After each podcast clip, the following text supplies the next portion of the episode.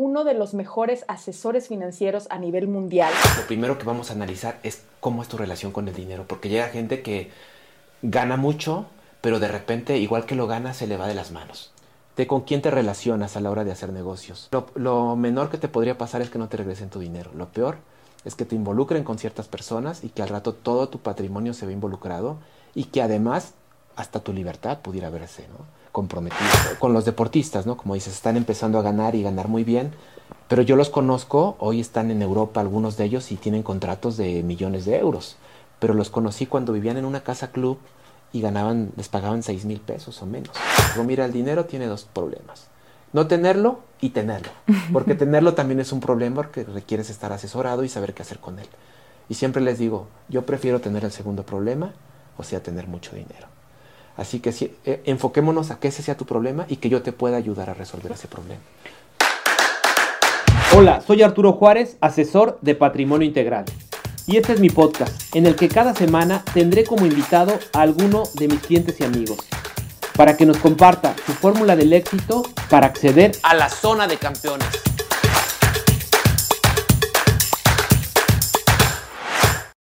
Hola amigos, bienvenidos a su podcast Zona de Campeones, donde estaré invitando muchas personalidades, todos ellos clientes y amigos, y donde estaremos tratando temas de patrimonio, pero no solamente de patrimonio hablando de dinero, sino un patrimonio integral, como yo le llamo, hablando de temas de salud, desarrollo personal, marca personal, felicidad, hábitos y muchas cosas más.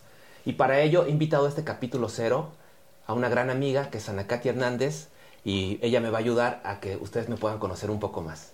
Así que bienvenidos al podcast. ¿Cómo estás, Arturo? Qué gusto que me, que, que me dejes acompañarte más bien, o no que me acompañes. Esto a mí suele ser diferente porque luego yo le, le hago las entrevistas aunque sean fuera de, de micrófono y muy contenta de que me hayas invitado a que te conozcan un poco más, a que eh, entienda la gente sobre todo de qué se trata el tema financiero, de qué se trata tener una libertad financiera a través de testimonios, ¿no? Que creo que al final es lo más importante y que serán parte de los eh, personajes que vayas invitando a que platiquen contigo. Así que yo feliz de estar aquí hoy en Zona de Campeones.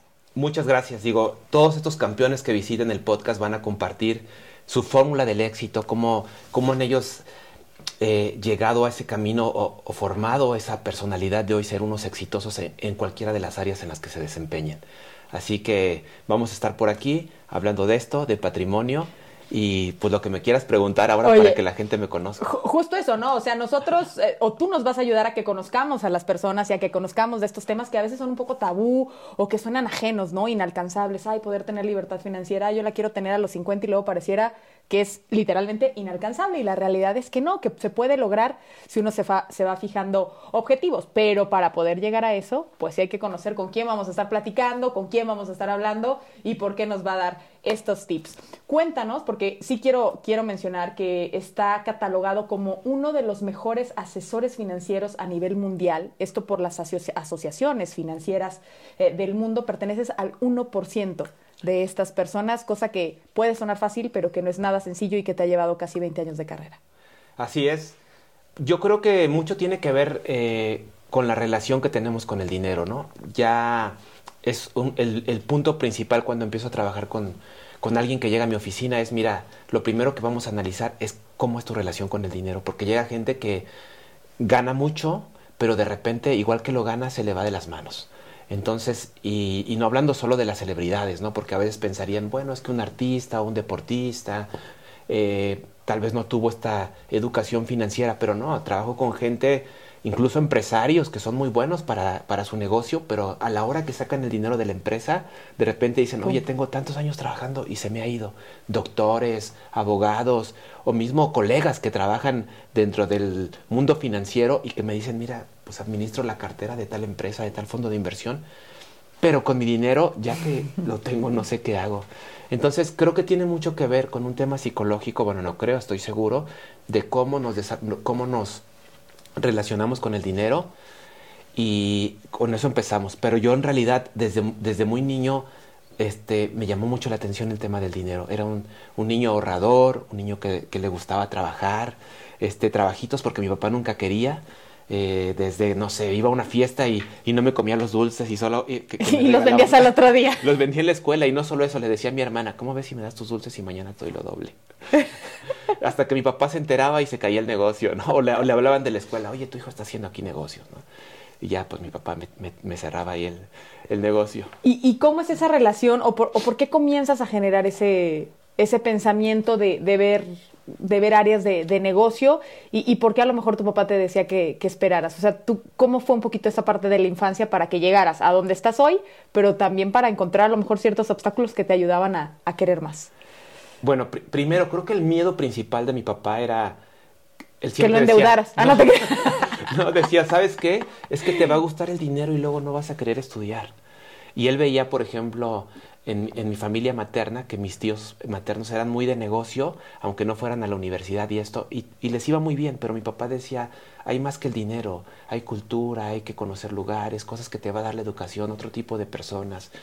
Además de mis padres, mi madre también venía de un pueblo de Guanajuato, y ella siempre desde muy chico me, instauraba la idea de, hijo, yo quiero que un día tú seas el director general de una empresa y que llegues con tu carro de lujo y de traje y ella me veía así, ¿no? Y parece que llegaremos a eso si quieres más adelante. Yo me independizo hasta que un día era el director general de un fondo de inversión privado. Pero esto de mis padres que me, daban estas ideas, también yo crecí al lado de mis tíos y, eran de hecho mis vecinos y ellos se casaron más grandes que mi papá. Y entonces tenía muchos consejos. Siempre he sido una persona que sé escuchar consejos. Eh, mi tío Rogelio me decía, oye, quiero que, me gustaría que, que, un día te vayas de este barrio, ¿no? Y que conozcas países y lugares, que, que no sigas viviendo toda la vida en este vecindario. Eh, él, aunque era muy joven y estudiaba todavía, creo que la prepa o la universidad, también era biznero, ¿ves? Y tenía, prestaba dinero, era así como el banco local. Eh, era, era baterista de una banda de rock y, y también ganaba por, pues, por las tocadas. Eh, aunque era de una banda de rock, lo invitaban a veces de, iban y le tocaban en la noche, ¿no? Oye, este Roger, este, un grupo de norteños o cumbiancheros o así también le decían, no tenemos baterista, échanos la mano. Era muy trabajador y entonces él me dijo, yo apenas si sabía escribir y me dice, ayúdame con mi negocio de, de prestar el dinero. Entonces él tenía unas libretas enormes como de contabilidad de aquella época y ahí anotaba. Entonces imagínate, apenas iba en primaria, no sé, primero o segundo de primaria y ya sabía lo que era abonar y cargar y todo esto, temas de contabilidad, el, abono y el haber. Entonces desde muy chiquito estuve, estuve relacionado con eso y me gustaba. Un tío, este, no sé, mi tío Miguel, oye, compré un camión de juguetes y lo voy a vender en vacaciones. bueno, en, previo a Reyes, que yo estaba de vacaciones, me iba con él y siempre mi papá era el de, no, ¿cómo te lo vas a llevar? No, déjalo, quiero que, déjalo que, para que lo enseñemos a que, pues en la vida se tiene que ganar el dinero y así. Siempre fui, y el dinero que me daban, una parte lo ahorraba y otra parte, por ejemplo, este, me daba mis gustos, ¿no? Salía, les regalaba algo a mi mamá, a mis hermanas, y por ejemplo, coleccionaba los, la colección de Star Wars de los muñequitos, la original de los ochentas y a veces mi mamá me decía, ¿por qué le inviertes tanto a eso? Y decía, pues ¿por qué no? Tenemos que darnos nuestros gustos. ¿Y era lo que, y era lo que te gustaba? ¿Eres el uno de cuántos hermanos? Tengo tres hermanas, yo soy el mayor. Ok. Sí. Y, y pareciera que la vida te, te, va llevando a que a través de estos eh, ejemplos que nos cuentas eh, encontraras tu vocación, ¿no? Que después se convierte quizás en tu pasión y que hoy eh, de alguna manera pues te ayuda a desarrollarte profesionalmente. Pero a lo mejor la vida sorprendió también a, tu familia, ¿no? Y, quizás tu papá que a lo mejor decía dedícate a estudiar, dedícate a estudiar, pues de manera desafortunada fallece cuando tú eres joven y tienes que asumir el rol eh, de, hombre de la casa, que a lo mejor ese es un concepto también ya antiguo, pero más bien que asumes el, el rol como, como persona de casa para, para temas económicos. Cuéntame un poquito de eso y cómo le pega a tu familia, evidentemente, que papá ya no esté. Sabes que mi papá siempre, así como no me dejaba trabajar a mí, tampoco mi mamá. Siempre decía, no, ¿sabes qué? Nuestra mejor inversión van a ser nuestros hijos, le decía mi mamá. Y quiero que te dediques a ellos eh, tareas, diversión, alimentación, todo. Dice que yo me voy a trabajar para que no nos falte lo básico, porque yo vengo de una familia de clase media baja. Pero él no quería que mi mamá trabajara y realmente mi papá pues nos sorprende cuando, cuando él fallece. Y yo me acuerdo accidente, Arturo? No, fíjate que él era diabético desde muy joven y pues por ahí hubo un tema de coma diabético y estas cosas. Pero él estando en la terapia intensiva inconsciente, este, yo le digo, llevaba ya casi un mes en la terapia intensiva, Y llegó ese día, era un 14 de abril, un cumpleaños de mi hermana, y me dice mi hermana, yo llevaba como un mes en el hospital sin irme, ahí me bañaba, ahí hacía todo. Y me dice mi hermana Yasmín, oye, quiero hoy que es mi cumpleaños pasarlo con mi papá, vete ya a la casa, te hace falta descansar. Y ese día lo estaba cuidando una enfermera que además era una monja católica. Y me dice, háblale a tu papá porque él te escucha. Y esa mañana había tenido una charla con un doctor encargado de la, de la terapia intensiva y me había dicho, te digo algo, tu papá ya no tendría por qué estar aquí, o sea, porque ya su organismo ya, o sea, ya tuvo un paro cardiorrespiratorio, si despertara probablemente no estaría bien de sus facultades mentales. Pues hasta se me quiebra un poco la voz, ¿no? De recordar esos momentos, pero yo entré con mi papá y le dije, ¿sabes qué? Me voy a ir para que se quede Yasmín contigo. Él inconsciente, pero, pero la, la monja, este, enfermera, me había dicho que platicara con él. Me voy a ir, se va a quedar Yasmín porque es su cumpleaños, pero te voy a decir una cosa. Si tú te tienes que ir, vete tranquilo, porque yo voy a cuidar a mi mamá y a mis hermanas como si tú estuvieras aquí. Y ese día me fui y en la noche yo estaba acostado, siempre duermo boca abajo toda la vida y yo sentí claro como cuando mi papá llegaba, cuando yo estaba dormido, siempre por el tema del deporte, que siempre he hecho deporte, me duermo temprano. Y mi papá iba a mi recámara y me agarraba de la nuca, me hacía así y me decía, ya llegué gordo, que descanses. Siempre me dijo gordo, aunque siempre he sido flaco. a lo mejor en el futuro, a lo mejor en el futuro nada. Sí, probablemente. Y cuando yo sentí esa caricia de mi papá, característica de él, yo brinqué de la cama porque lo sentí tan claro como si él hubiera llegado del hospital y me, y me hiciera eso. Y cuando yo brinco de la cama y me, así suena el teléfono y es mi hermana y me dice, mi papá acaba de fallecer. Y el, el día previo, con promesa o sin promesa, yo le hubiera cumplido, ¿no? Entonces, cambió mi vida. Después del sepelio de mi papá, lo primero que hice fue, por ejemplo, irme a contratar un seguro de vida porque ahora el que mi familia dependía de mí o yo tomé esa responsabilidad. Pedí trabajo a un profesor de la universidad. Eh, empecé a trabajar y empecé pues, a capacitarme. En la primera feria de, del trabajo de la universidad llegan pues las empresas y a mí siempre me ha ido muy bien en la escuela, siempre. ¿Tenías beca, no? De hecho. Ahí no, pero yo tenía, porque yo hacía atletismo y en el atletismo no nos daban beca. Ok.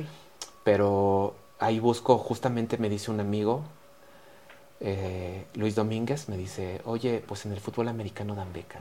Él jugaba fútbol americano. Y le digo, sí, pero pues yo no he jugado fútbol americano. Y me dice, pero eres un atleta, un tipo que corre los 100 metros abajo de los 11 segundos. Va, te vamos a poner a correr todo el tiempo. ¿eh? me dice, ve, ya es la prueba. Entonces, eh, ah, ahorita si quieres llegamos al tema del deporte, pero en la feria de empleo me contrata pues la mejor consultora en ese momento a nivel internacional, Arthur Andersen. Y yo me voy a trabajar con ellos. Entonces yo tenía que... ¿Cuántos años tenías, perdón, Arturo? Pues estaba en la universidad. 19. No sé, 20, no sé.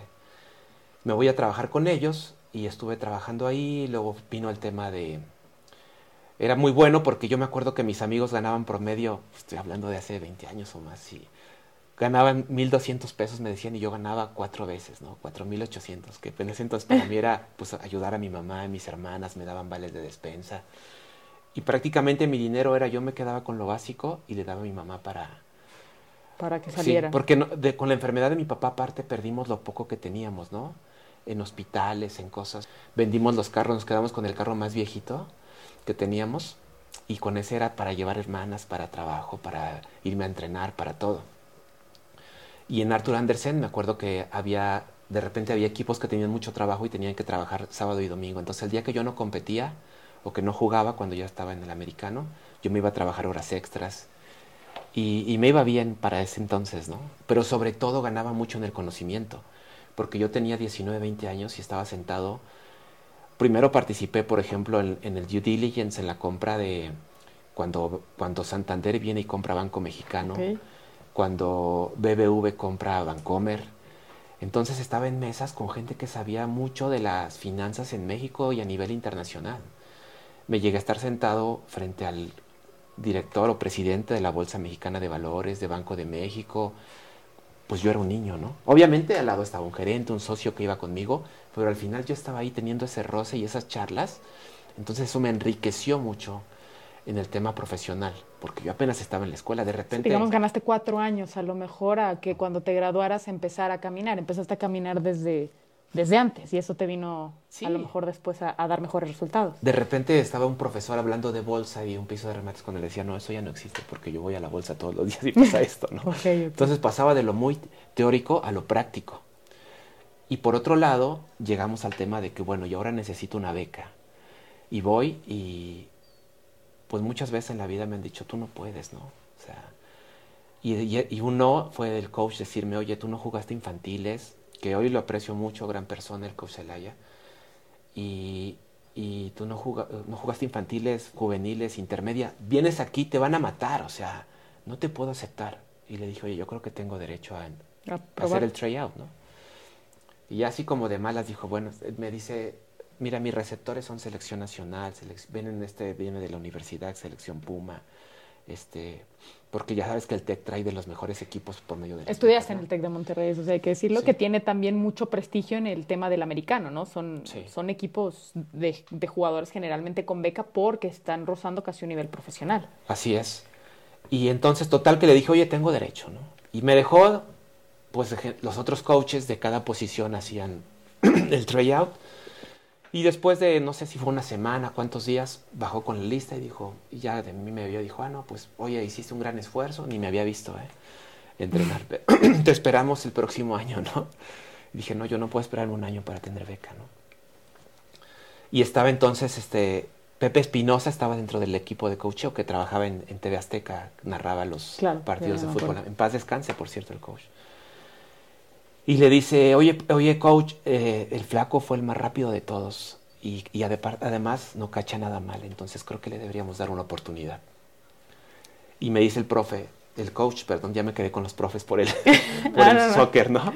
Me dice el coach, oye, em, pues te voy a dejar hasta que nos equipemos este, y vemos qué me demuestras. Ya me manda a equipar, dije, bueno, ya ahí voy, ¿no? Pero tú no te podías quedar en el equipo hasta que no te daban unos los cuernos. Yo, yo entrenaba con mi casco liso, sin los cuernos del borrego salvaje. Ok. Y ya hubo un día que yo llegué a entrenar y vi a una niña muy bonita en las tribunas, ojito verde y así, ¿no? Digo, fin, así de bonita como tú, ¿no? y este... Digamos que sé por historia que te gustan más las de ojo verde, así que está bien. Desde los 19 años está claro esa situación.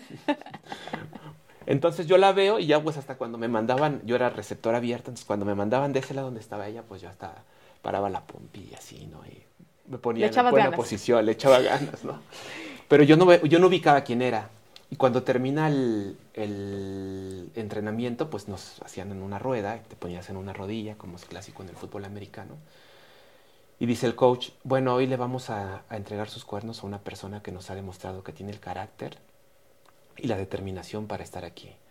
La mayoría de ustedes ha jugado 10 años, 15 años y él este, pues se ganó su puesto y le vamos a entregar sus cuernos. Y entonces le llama a esta señorita y ella me iba a entregar los cuernos. Era una actriz de televisión, Leticia Calderón, que yo en ese momento pues yo no era de ver televisión y así. Esmeralda, ¿no? Era. Pues no me acuerdo de sus papeles. Seguramente, yo tampoco, pero seguramente. y, este, y bueno, ya me felicita también y me dice, oye, pues muchas felicidades, que te vaya muy bien. Su hermano jugaba conmigo en el equipo, ya me platicó un poco mi hermano y pues que te vaya muy bien. Y entonces me vuelvo ya del equipo y además se vuelve una de las mejores experiencias de mi vida por el tema de la disciplina, la estrategia, la táctica, la fortaleza que se requiere, ¿no? Y además adquiero a muchos de mis mejores amigos, que hoy también son muy exitosos, muchos de ellos son mis clientes algunos ya ni viven en México, están de expatriados por negocio o por empresa. Y, se vuelve una experiencia que me da mucho, es como un parteaguas en mi vida. Así como lo fue Arthur Anderson, donde aprendí mucho en lo profesional, el fútbol americano me forja en carácter, en personalidad y en muchas cosas. Es que yo, yo siempre tengo la, la, frase o la idea de que el deporte puede ser un agente de cambio social, ¿no? En tiempos convulsos, en tiempos tranquilos, siempre es algo que distrae, que atrae y que genera muy buenos hábitos, ¿no? Hábitos que a la postre pues evidentemente han impactado tu vida profesional y que a lo mejor te han llevado al lugar en el que estás. Nos hablabas del inicio, Artur, pero después, ¿cómo vienen estos cambios o, qué, qué tanto te tardas en seguir trabajando para algunos grupos y después decidir independizarte? ¿Cómo se toma esa decisión que muchas veces creo que ya varios de los que nos estarán viendo será lo que los frena, ¿no? O sea, aquí de alguna manera tú sabes que cada quincena vas a obtener el salario que sea, alto, mediano, eh, corto o, como tenga que ser, pero, pero sabes que lo recibes. Y cuando te independizas, pues hay un riesgo también, ¿no? De que va a estar ingresando y que uno, va, uno lo tiene que comenzar a generar. ¿Cómo se da ese proceso de cambio para convertirte en, en el asesor que hoy eres? Yo creo que fueron varias etapas. Primero, eh, justamente en, mi, en mi última temporada de fútbol americano, a mí en Andersen tuve un socio, un señor muy exigente de ascendencia española, Jerónimo Curto, eh, pero que me daba un permiso sin goce de sueldo cuando se llegaba la época de los playoffs y que tenía que entrenar dos veces al día y todo esto. Y en mi último año, él ya se había retirado de la firma y tuve que tratar este tema con otro socio digo, no voy a, omitir su nombre, pero me dice, mira Arturo, tienes una asignación en el Indeval, que es el Instituto del Depósito de Valores, en la Bolsa Mexicana, en el Banco de México. Ya te están esperando, entonces esta vez no te puedo dar el permiso. Y me dijo un poco sarcástico, si quieres renuncia. Y te vuelvo a contratar porque eres un gran elemento. Cuando termines tus compromisos deportivos, porque no lo vio tanto como académico, vienes y te recontrato. Y la verdad es que yo salí ahí, no sé si fue impulsivo o no, pero me fui a recursos humanos y dije, vengo a renunciar. Porque para empezar, digo, pues yo era financiero y decía, con lo que gano aquí no pago el TEC y Yo tenía un, colchoncito financiero, que siempre ha sido de tener un fondo de emergencia. Renuncié, me voy a jugar esa final, fuimos campeones. Y el día de que, fuimos, que jugamos la final, yo llegué un poco antes y mandé currículums. Y me contrató un grupo financiero suizo entonces jugamos la final y aunque todavía me quedaban por ahí dos ligas mayores por edad para jugar, terminaba la escuela y me voy este, a, trabajar con esta empresa y me mandan a, trabajar a muchos países. Este, tuve oportunidad de trabajar, además de en Estados Unidos, en toda América, a, adquirir nuevas unidades de negocio para este grupo financiero. Trabajé en distintas áreas, riesgos, eh, estuve en comités de finanzas, de lavado de dinero, de buenas prácticas, de compliance, auditoría. De hecho, llego a una gerencia de auditoría para toda América Latina y de ahí me estuve en algunas posiciones y roce con muchas áreas. Tengo un, gran crecimiento ahí, conozco muchas personas de muchos países, culturas. Después, ya cuando quería regresar más a un tema local de México, yo había hecho la maestría del IPADE también, después del TEC hice la maestría del IPADE. El, el MEDEX, que es pues, un MBA, muy reconocido también a nivel internacional, incluso salen en, rankings mundiales después de Harvard, MIT y todas estas. Y a veces desconocemos que como mexicanos tenemos un nivel de educación a ese nivel, ¿no? Depende del, este, de la Panamericana, la Universidad Panamericana. Y con esa, yo había estado ahí, entonces una generación antes había estado Carlos Hahn también haciendo la maestría. Okay. Y entonces dice, ¿sabes qué? Me hace falta una persona para el área de riesgos en el grupo y va al IPADE o no sé cómo les pregunta ahí a su gente de recursos humanos que buscan a alguien del IPADE. En el IPADE le dicen, ¿sabes qué? Arturo es el indicado y me voy a interacciones. Y trabajando ahí, la verdad es que yo pensé que iba a extrañar más a los suizos por, porque eran muy estructurados y así, pero no llevo un grupo en el que me reciben muy bien. Y no trabajo mucho, creo que más de un año, cuando también por medio del IPADE llega un fondo de inversión privado y me busca. Y me dicen, ¿sabes qué? Tenemos... Eh, empresas, nosotros compramos, desarrollamos empresas, las vendemos, eh, y pues lo que hace un private equity, ¿no? Y me voy con ellos y me voy, también me voy como director general. Y entonces, trabajando con ellos, eh, yo negocio, eh, hice una negociación y les dije, ¿sabes qué? Ya tengo pagado todo mi viaje al Mundial de Sudáfrica. Sí, no te preocupes, no sé qué. Pero cuando yo estoy en Sudáfrica, eh, viviendo, ya había pasado México la primera fase, yo me fui acompañado de mi hermana Yasmín. Me hablan y me dicen, ¿sabes qué? Es urgente que regreses porque tienes que ver estos temas y te necesitamos. Ya en ciertas cosas hay representación legal, tenía representación legal X. Y le digo a mi hermana, ¿sabes qué? Nos tenemos que regresar porque me tengo que regresar por el trabajo. Y me dice, Yasmín, ¿sabes qué? Ni mi esposo me regresa, menos tú. Y ella se queda allá, habíamos hecho un grupo con algunos extranjeros de distintos países y, y regresábamos vía París, Johannesburgo, París, México. Y ella después de, de hacer la escala se va con estos amigos y se queda por Europa un rato todavía. Pero cuando ella me lleva al aeropuerto me dice, ¿sabes qué? Ya es momento de que te independices. Y la verdad es que, si bien ya lo venía pensando, también cuando hice la maestría empieza como a este tema de sí, me tengo que independizar, poner mi propia empresa. Pero sí fue como esa gotita que derramó el vaso cuando mi hermana me dijo eso. Y yo regreso ya con esta intención y a poco tiempo eh, lo hablo en el, en el, fondo de inversión y me dicen, bueno, ¿sabes qué? Quédate, ayúdanos a, a, conseguir a tu reemplazo. Te ofrecemos un puesto en el Consejo de Administración unos meses mientras hacemos este cambio. Y así estuve y mientras tanto empecé ya a independizarme. Hablé con amigos que, o con ex clientes que había tenido dentro de la consultoría para comentarles esto y empecé a trabajar eh, solamente con empresarios. Y hasta que en algún momento eh, por medio de una amiga de del equipo de atletismo de la prepa, me dice, oye, ¿por qué no vienes al Centro Fox? Yo trabajo aquí, del expresidente. Me invita ahí a unas conferencias y estando ahí unas personas me escuchan. Eh, de hecho, una persona, eh, Juan Rodríguez, hoy también muy buen amigo, vive en Los Ángeles, un gran coach, y él trabajaba para Televisión Azteca. Y me dice, ¿sabes qué? los equipos de fútbol de la empresa deberían escuchar a alguien como tú. Y ahí escucho algo que hasta cierto punto era todavía desconocido para mí y me dice, porque muchos de los jugadores profesionales de fútbol se quedan sin dinero a los pocos años de haberse retirado. Pero cuando te digo sin dinero es sin dinero en bancarrota. Sí, es, de hecho una leyenda, ¿no? una leyenda que tiene verdad, que, que se ha generado, ¿no? Y que, y que qué importante que entraste ahí. Sí, y bueno, Juan hoy ya no trabaja para ese grupo, ahora trabaja en Univision, vive en Estados Unidos. Pero te digo, nos quedamos de buenos amigos, pero él me ayudó a que estos jugadores me escucharan y de ahí lo demás es historia. Porque ellos empezaron a platicar y después pues todo el mundo del deporte, no solamente del fútbol, de, otras, de otros deportes, me empezaron a buscar para darles asesoría financiera. Después se agregaron los artistas, celebridades, eh, gente de televisión como tú. Entonces se fue ampliando esa cartera y fue una manera muy bonita de fusionar estas dos pasiones mías de o tres si le quieres llamar el arte, la música, el deporte y las finanzas y los negocios que era como mi core business o mi experiencia o todo mi background era sobre este, sobre las finanzas. Sí, pero digamos que todo lo que hemos venido platicando de cómo fue eh, digamos, tu, tu, infancia, después cómo se refuerza con, con el tema del deporte, eh, está aplicado hoy en tu vida laboral, ¿no? Y, y yo escuchaba esta frase de que eh, la mejor recomendación es la que va de boca en boca, ¿no? Desde un restaurante hasta un asesor financiero, como lo, como lo eres tú, y creo que es así como has podido derivar en diferentes personalidades en, en varios ámbitos.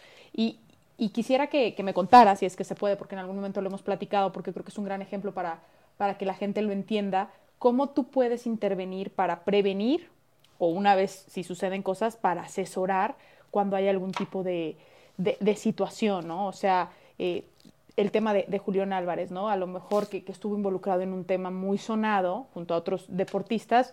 Mira, eh, no solamente es de, en este caso, por ejemplo, el caso de Julio, incluso previamente había también algunos jugadores en Europa que me habían consultado por temas similares de observaciones de impuestos y de estos temas de, de con quién te relacionas a la hora de hacer negocios.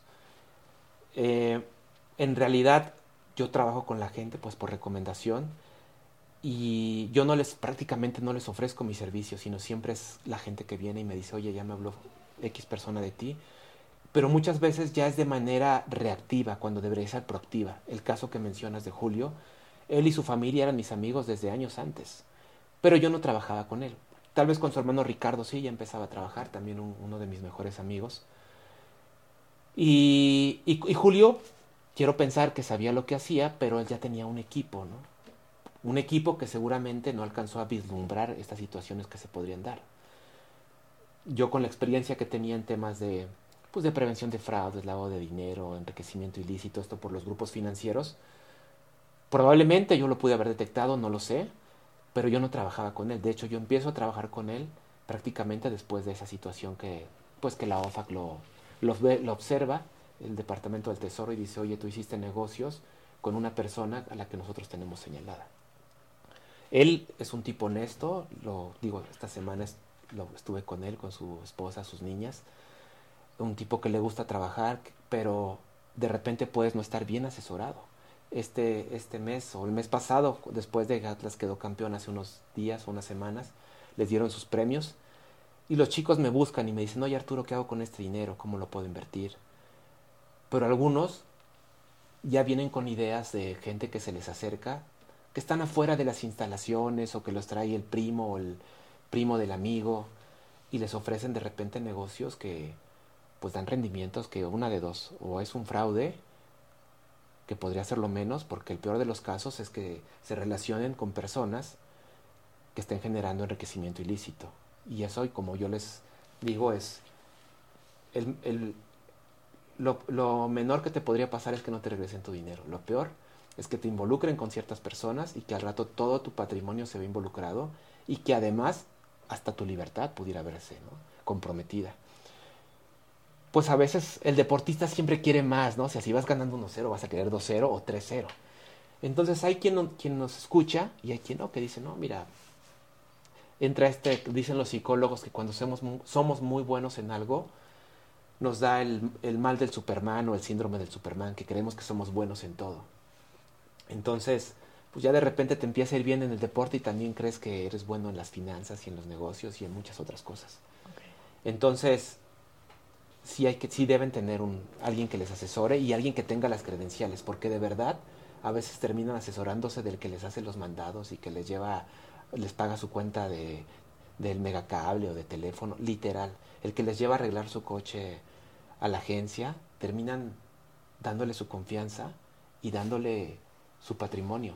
A ver, ¿cuáles serían los pasos para asesorarse financieramente y cómo nosotros, o sea, cualquier persona o ente normal, que no estamos a lo mejor tan habituados a, a esta conciencia financiera, eh, debemos seguir? O sea, ¿qué pasos debemos seguir y cómo te debes de asesorar? O sea, ¿cómo saber si estás bien asesorado?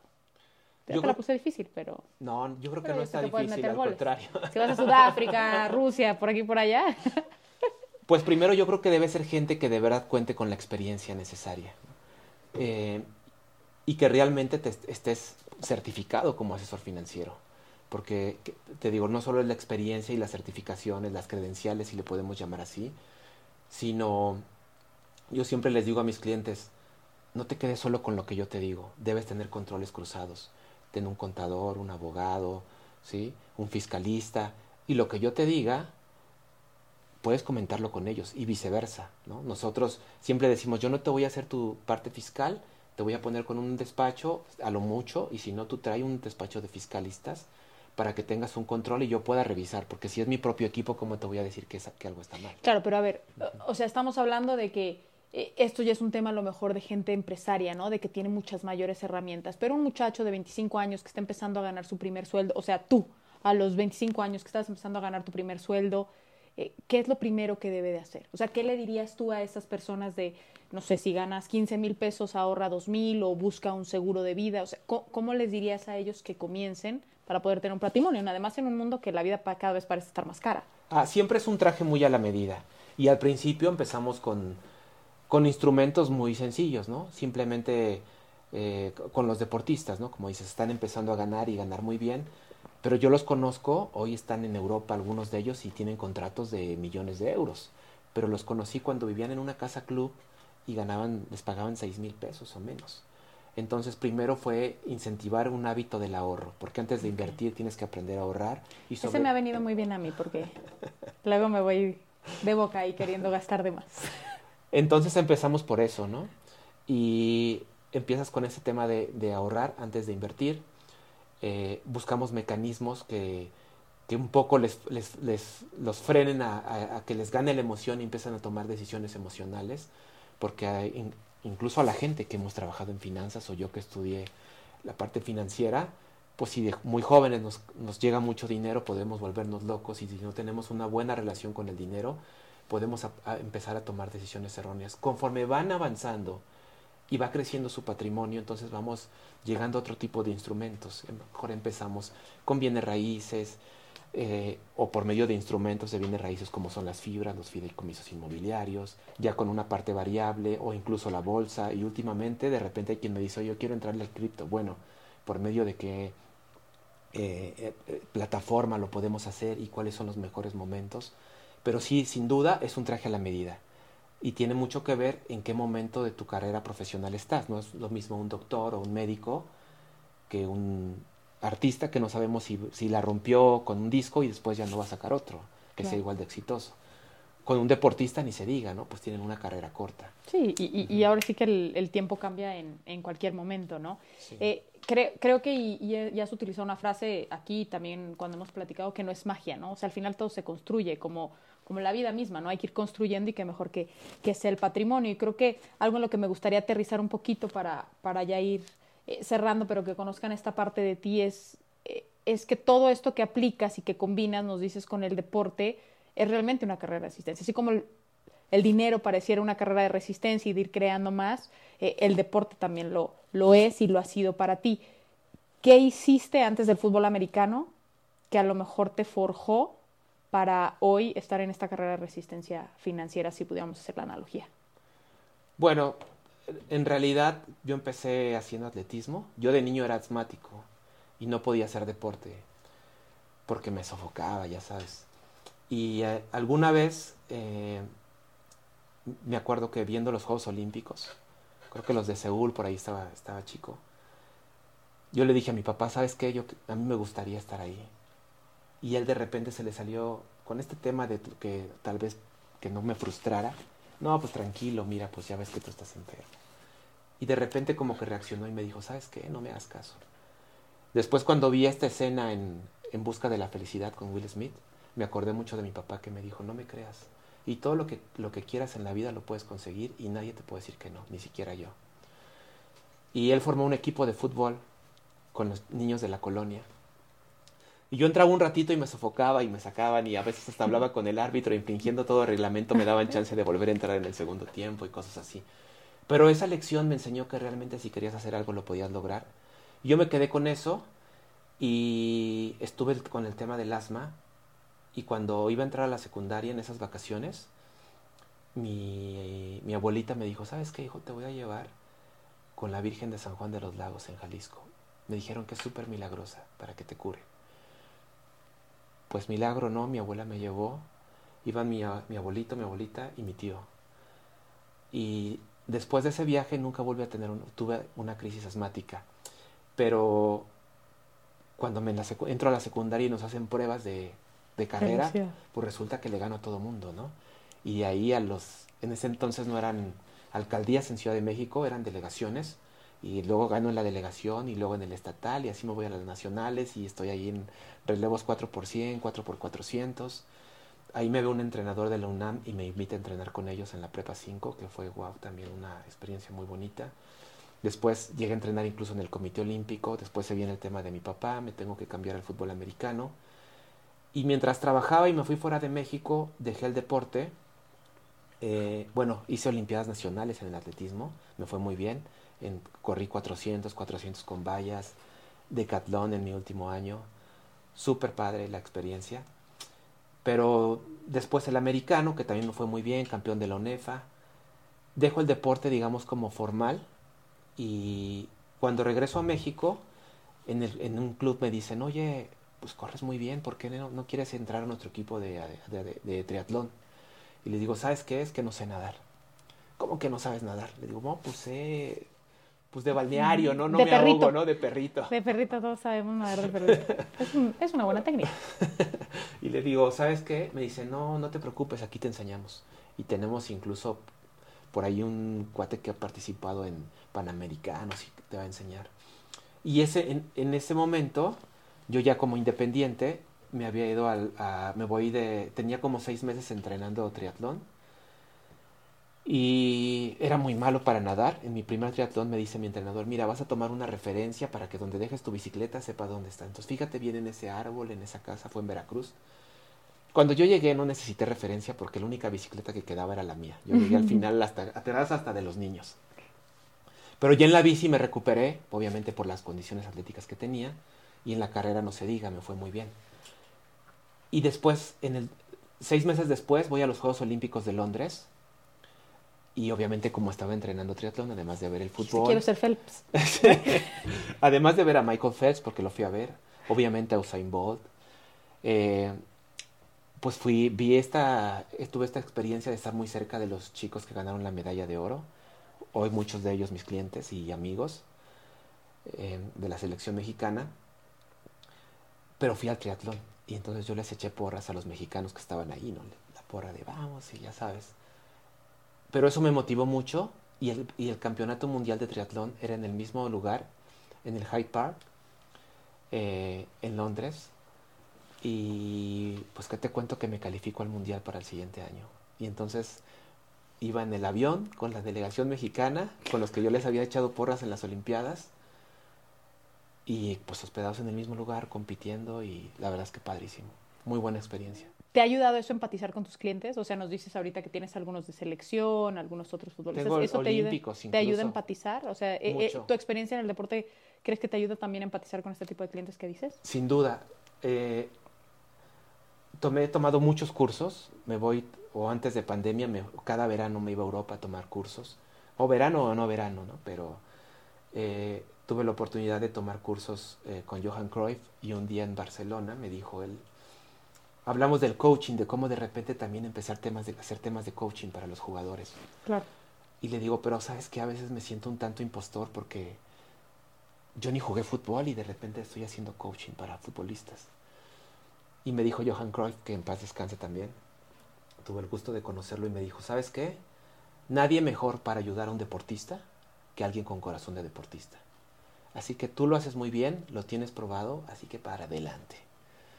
Y pues eso me ha ayudado, ¿no? Y cada vez pues me relaciono con más gente del deporte.